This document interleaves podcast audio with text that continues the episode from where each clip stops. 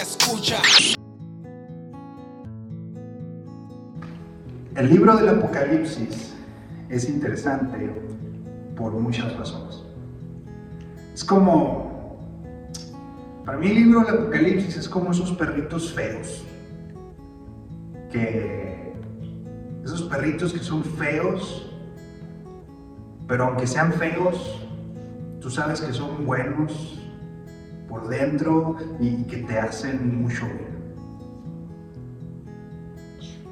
Porque los perritos, aunque sean feos, te cuidan, te acompañan, te dan alegría y están ahí contigo, haciéndote sentir bien. Y lo mismo pasa con el libro de Apocalipsis. Es feo por fuera, pero en realidad es una fuente de vida para el alma. Un primo mío tenía un perro que se llamaba Gerardo y se parecía mucho al libro del Apocalipsis. Este perro era chiquito y feo. Y aparte, era medio desagradable el perro. Era desagradable porque si te parabas en la puerta, ahí estaba en la ventana ladrando. Si abrías la puerta, ahí estaba ladrando también atrás de, mi tía o de mi primo. Si entrabas a la casa, te ladraba desde la cocina. Y ahí está tratando de asustarte y asustarte y siempre tratando de intimidarte el, el mendigo perro feo ese. Pero una vez que te conocía, una vez que se familiarizaba contigo, entonces ya se relajaba y se acercaba y se dejaba acariciar y era un perro bonito por dentro, aunque, aunque físicamente y su carácter también fuera un poquito feo. El libro del Apocalipsis a mí me parece un poco así de esa manera. Es, el, libro del Apocalipsis es, como, como bravo, como que tiene mal carácter por bueno. Y da un poco de miedo también. Siempre está tratando de intimidarte, ¿no? Pero cuando te familiarizas con el libro, con las razones por las cuales este libro es como es, puedes entonces ver sus bondades y la buena noticia que, y en realidad la buena nueva de liberación que nos ofrece. ¿No le pasó a usted que durante la pandemia todas sus pláticas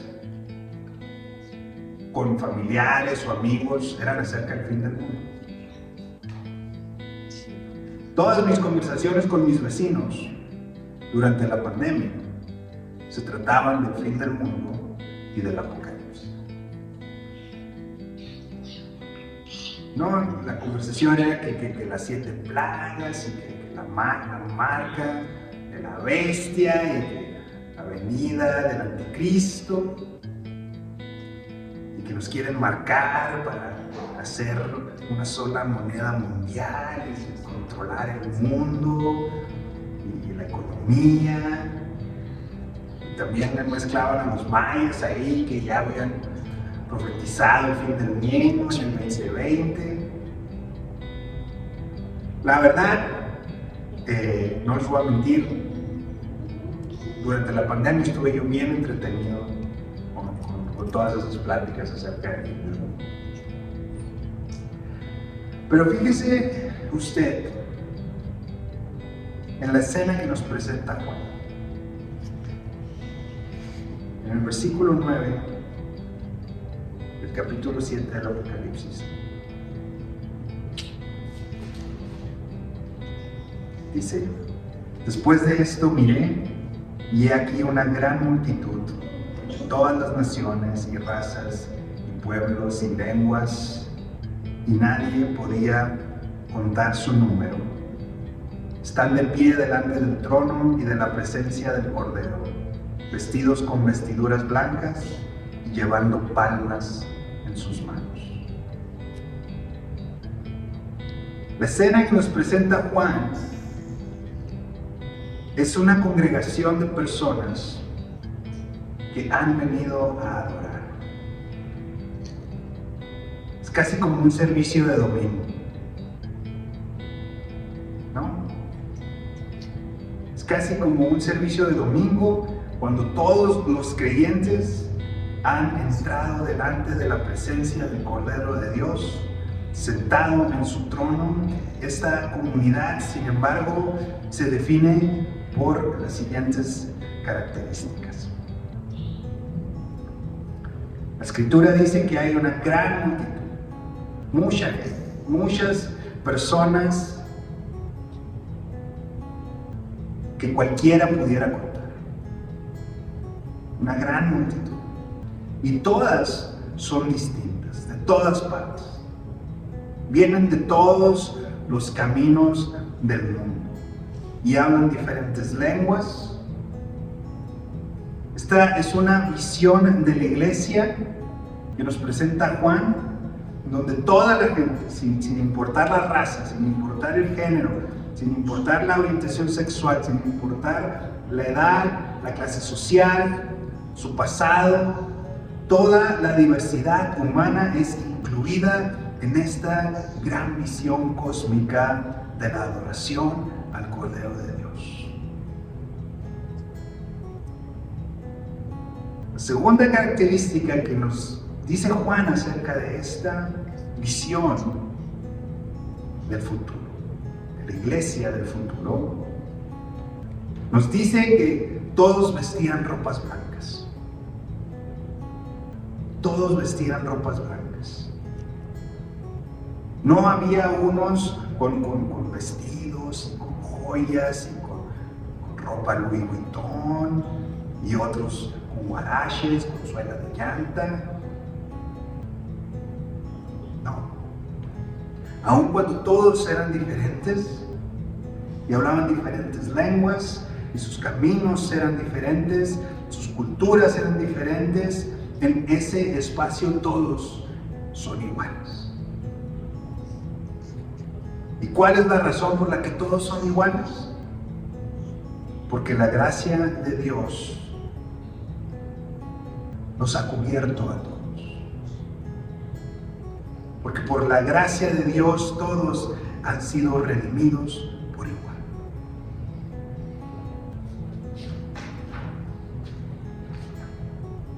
La tercera característica de esa comunidad tercera característica que describe a esta comunidad de la que nos habla Juan es que todos traen hojas de palma en sus manos. interesante, ¿no? Todos están vestidos de blanco, todos vienen de diferentes partes, pero todos traen hojas de palma Esta es una clara referencia a la entrada triunfal de Jesús a la ciudad de Jerusalén. ¿Se acuerdan que les prediqué yo acerca del Domingo de Ramos? Esta celebración en realidad era el comienzo de la revolución, de la entrada del reino de Dios en el mundo. La visión de, Juan es la victoria de esa revolución. Es la victoria del reino de Dios sobre todos los demás reinos del mundo. El Cordero de Dios se sienta en el trono para reinar sobre todos los pueblos del mundo. Un mundo redimido en la gracia y en el amor de Dios. Porque ahí yace el poder de la revolución, mis hermanos, en el amor. ¿Y para qué se ha congregado entonces esta multitud de personas? Pues con un solo propósito, el de alabar y adorar a la fuente de la redención y la victoria, que es Dios Jesucristo. Pero fíjense cómo es la cosa. La iglesia del futuro de la que nos habla Juan. Esta iglesia del final de los tiempos es una congregación de igualdad, de diversidad y de adoración. ¿Sí está conmigo aquí todos? Volviendo a mis prácticas del fin del mundo con mis vecinos durante la pandemia. Yo empecé a darle rienda suelta a esa visión terrible del mundo, donde hay un anticristo y nos van a poner un chip y va a haber un orden mundial. Mi respuesta siempre fue un tanto decepcionante para ellos. Mi respuesta siempre fue no, no se va a acabar el mundo. Eso, eso no es lo que dice el Apocalipsis. Porque para Juan, pues, el, autor de este libro, la injusticia y la opresión del imperio romano, la injusticia y la opresión de cualquier imperio en el mundo, tienen que terminar, se tienen que acabar. Pero se tiene que acabar para darle paso a una nueva creación, donde el mundo experimentará una nueva vida, una vida abundante, una vida opuesta a esa realidad de persecución y sufrimiento que Juan experimentó, que el pueblo cristiano experimentó bajo los romanos. Ese mundo se tiene que acabar y darle paso a un mundo de justicia y de amor, donde sea Dios, donde es Dios quien gobierna nuestras vidas.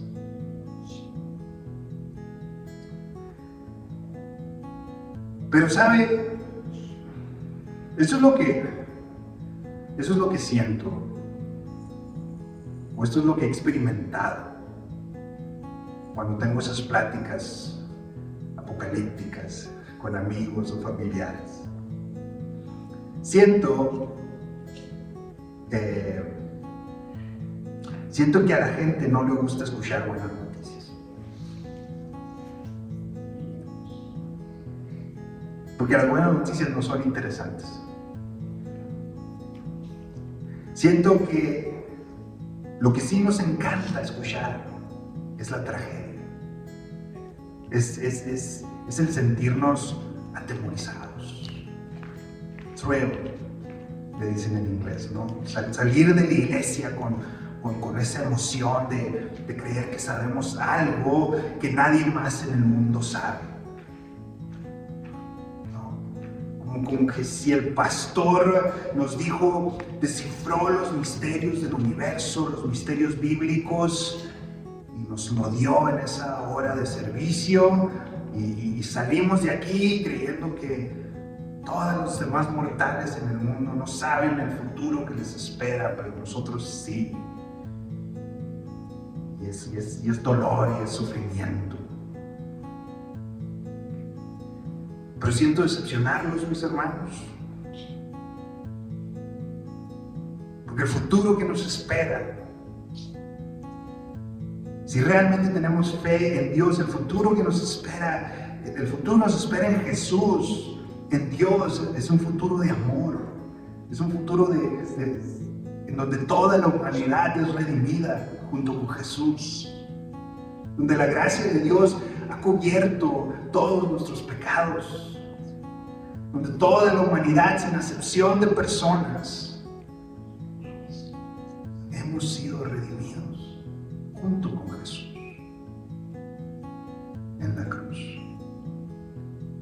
un mundo lleno de gracia, lleno de amor, en donde Dios reina y nos acepta y nos incluye y, pone una mesa donde todos tenemos lugar.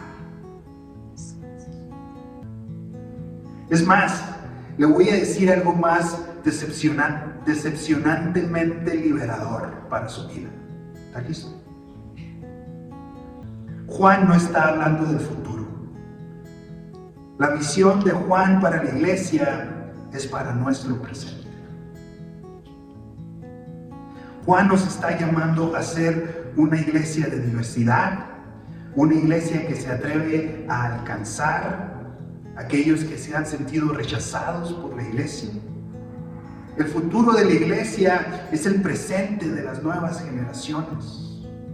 Y ese presente nos anima, nos debe animar, nos llama a creer y actuar y hacer cosas, a tomar acción con, con, esa convicción en nuestros corazones de que el cuerpo de Cristo está formado por muchas personas, muchas, más de las que nuestro ojo humano alcanza a ver.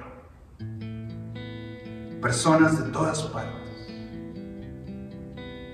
diferentes unas de otras. Juan nos llama a ser una iglesia donde todos somos iguales, aunque vengamos de caminos distintos. Iguales en donde su voz, en donde mi voz, en donde su caminar de fe y mi caminar de fe experiencia en Cristo y su experiencia en Cristo es tan válida e importante como la de cualquier otra persona.